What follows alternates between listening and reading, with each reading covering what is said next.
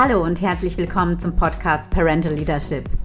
Dein Podcast, der dir als Elternteil dabei hilft, das schwierige Verhalten von Kindern und Jugendlichen besser zu verstehen und die Führung zu übernehmen. Mein Name ist Anna Beck. Ich bin Kinder- und Jugendtherapeutin und Bildungswissenschaftlerin aus Bayern. Und in diesem Podcast erfährst du alles Wichtige rund um das Thema Entwicklungs- und Verhaltenspsychologie und wirst gleichzeitig zur Führungskraft in deiner Familie befördert. Bist du bereit? Hallo und herzlich willkommen zur aktuellen Podcast-Episode. Bevor ich mit dem eigentlichen Thema starte, möchte ich dir den Sponsor der heutigen Episode vorstellen. Lotta und Emil. Ich muss sagen, ich bin begeistert. Sie stellen Kinderschuhe her. Es ist ein junges ja, Startup-Unternehmen, eine Familie mit drei Kindern. Und sie haben sich dem Thema Kinderschuhe gewidmet. Und das Ergebnis kann sich wirklich sehen lassen. Wusstest du, dass zwei Drittel des Preises von Kinderschuhen, die du in einem Ladengeschäft kaufst, für Marketing und Werbung und Ladenkosten draufgehen?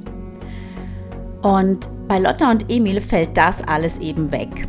Du kannst die Schuhe bequem online bestellen und das Tolle ist, es sind hochwertige Materialien verarbeitet, Leder innen wie außen. Die Schuhe sehen mega schick aus, nicht so kindisch wie viele andere und der Preis ist unschlagbar. Also weit unter den handelsüblichen Preisen, die man so für hochwertige Schuhe aus dem Ladengeschäft kennt. Ich bin begeistert, meine Tochter ist begeistert und Du bekommst die Schuhe bis Größe 35. Verdammt, eine Größe mehr und ich hätte mir auch ein Sommer-Sandalenpaar dort ausgesucht. Okay. Ah ja, noch was. Ach, das Wichtigste hätte ich beinahe vergessen. Alle meine Zuhörer und Zuhörerinnen hier von dieser Episode können mit dem Gutscheincode Parental Leadership bis Ende des Monats März portefrei bestellen.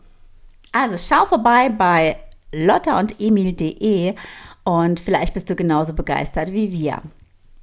Okay, let's go mit dem eigentlichen Thema. Das Thema heftige Gefühle und darunter Angst. Nach wie vor brandaktuell und heute möchte ich nochmal in das Thema Angst einsteigen, kindliche Angst. Und dich dafür sensibilisieren, dass viele Ängste hausgemacht sind. Hm, wie? Fragst du dich jetzt vielleicht? Ich möchte dir das an einem Beispiel deutlich machen. Stell dir vor, Rummelplatz. Ein, eine Familie geht mit ihrem Kind durch einen Rummelplatz und sie entscheiden sich, das Riesenrad aufzusuchen und damit zu fahren. Und der kleine Emil, sagen wir mal erst vier Jahre alt, ist ja, sehr aufgeregt zum ersten Mal, ähm, zeigt vielleicht Nervosität, Unruhe, zappelt mit dem Körper. Und dann sagen die Eltern, du brauchst keine Angst zu haben, wir sind ja da. Bäm, was ist hier passiert? Emils körperliche Aufregung, Vorfreude, die ja sich auch sehr heftig äußern kann. Also Freude muss bei kleineren, jüngeren Kindern ebenfalls begleitet werden, da die auch sehr überwältigend sein kann. Und Nervosität, ja, Aufregung vor etwas Neuem, Unbekannten sind normal, bei uns Erwachsenen auch. Und wenn wir jetzt das Wording Angst für diesen körperlichen Zustand benutzen, speichert das Kind ab, ah, okay, hm, diese körperliche Erregtheit, Zustand, nennt man Angst. Und du weißt, Kinder erleben viele neue Situationen, viel, ja, vieles ist einfach neu und unbekannt und aufregend. Und dann verwendet das Kind in Zukunft den Begriff Angst für jede Form der Aufgeregtheit, Nervosität, Unruhe, wie auch immer. Dann wird das Angst benannt, obwohl das gar keine Angst ist. So wird aus einem, ja, nicht ganz bewusst verwendeten Wording im Alltag Ängste kreiert, die gar keine sind.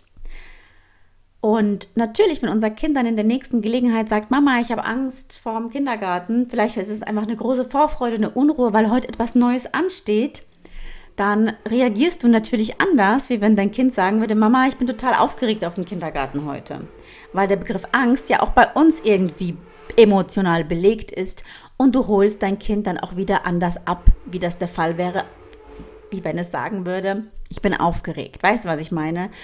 Und so, ja, spielt sich dieser Begriff in das emotionale Leben immer mehr ein. Und da werden Ängste gemacht oder entstehen Ängste, die werden ja größer gemacht, auch mit deiner Reaktion, wenn das Kind dann sagt, ich habe Angst. Ähm, wie wenn es nur sagt, ich bin aufgeregt. Einfach nur falsche Begriffsverwendung. Und genau dafür möchte ich dich in dieser Episode sensibilisieren, statt deinem Kind eine Zuschreibung ja, überzustülpen. In dem Moment schreibst du da ein Gefühl zu, kannst du Folgendes machen. Beobachten, Schritt 1. Und beschreiben, was du wahrnimmst. Objektiv beschreiben, das bedeutet objektiv, stell dir vor, da ist auch eine Überwachungskamera im Raum. Und so, dass es auch ein Unbeteiligter nachvollziehen kann, was du wahrnimmst. Ich nehme wahr, du bist gerade sehr ne, sehr beweglich, du bewegst deinen Körper gerade sehr heftig und du sprichst gerade sehr schnell. Also alles, was du wirklich benennen kannst, das kannst du benennen und dann daraus schlussfolgern, ah, kann es sein, dass du aufgeregt bist? Kann es sein, dass du dich so sehr freust? Ja, also erstmal vorsichtig sein mit großen Begriffen wie Angst oder auch Schüchternheit denn oftmals ist es auch eine gewisse Unsicherheit, denn ich weiß nicht, was auf mich zukommt. Und das ist doch gesund, wenn man da erstmal ein wenig vorsichtig ist. Und wir neigen dann dazu gleich mit so Zuschreibungen zu kommen, wie du brauchst nicht schüchtern sein, du brauchst keine Angst zu haben, du brauchst dies nicht, du brauchst jenes nicht. Anstatt einfach mal zu beschreiben, was im Kind womöglich vor sich geht. Einfühlung nennt sich das. Sich einfühlen in den anderen kannst bei dir bleiben, kannst auch sagen, ich sehe, dass du, ja, dann beschreibst du, was du wirklich wahrnimmst mit deinen Sinnen, was du hörst, was du siehst. Und dann kannst du auch spüren, was spürst du. Denn oftmals nehmen wir auch die Gefühle unserer Umgebung auf. Und vielleicht fühlst du, was dein Kind fühlt und kannst es stellvertretend für dein Kind benennen. Ohne diese großen Begriffe gleich überzustülpen. Okay, that's it für, diesen, für diese Episode. Kurz und knackig. Und wenn du mehr zum Thema heftige Gefühle erfahren möchtest, dich dahingehend weiterentwickeln möchtest, dann lade ich dich ein zum kommenden Wut-Coaching. Da wird es darum gehen, Gründe zu erfahren, warum sich Kinder manchmal daneben benehmen und ja, von außen dann so Stimmen kommen, oh, das Kind ist aber unerzogen. Dabei hat es einfach einige biologische und natürliche Gründe, warum Kinder sich manchmal einfach daneben benehmen. Und in dem Wutcoaching erfährst du eben diese Gründe. Du erfährst die verschiedenen Formen von Wut und wie du sie jeweils richtig begleitest. Denn es gibt unterschiedliche Ausprägungen, unterschiedliche Formen und die bedürfen unterschiedlicher Handhabe. Und falls du dir in dem Bereich heftige Gefühle begleiten, verstehen und ja, einfach mehr Handlungssicherheit dahingehend wünscht, dann könnte das genau das Richtige für dich sein.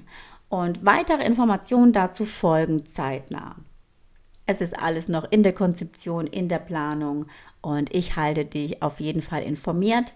Und falls du noch nicht in unserer Facebook-Gruppe bist, da bekommst du auch Informationen direkt aus erster Hand. Äh, Parental Leadership, traumhafte Eltern-Kind-Beziehung. Da gibt es auch von Zeit zu Zeit intensivere Live-Coachings zu bestimmten Themen. Ich ja, stehe Rede und Antwort für deine Fragen und natürlich auch die wunderbare Community. Da kannst du auch von der Schwarmintelligenz der Gruppe auf jeden Fall profitieren. Ich wünsche dir eine wunderbare Zeit mit deiner Familie. Alles Liebe, deine Anna Beck.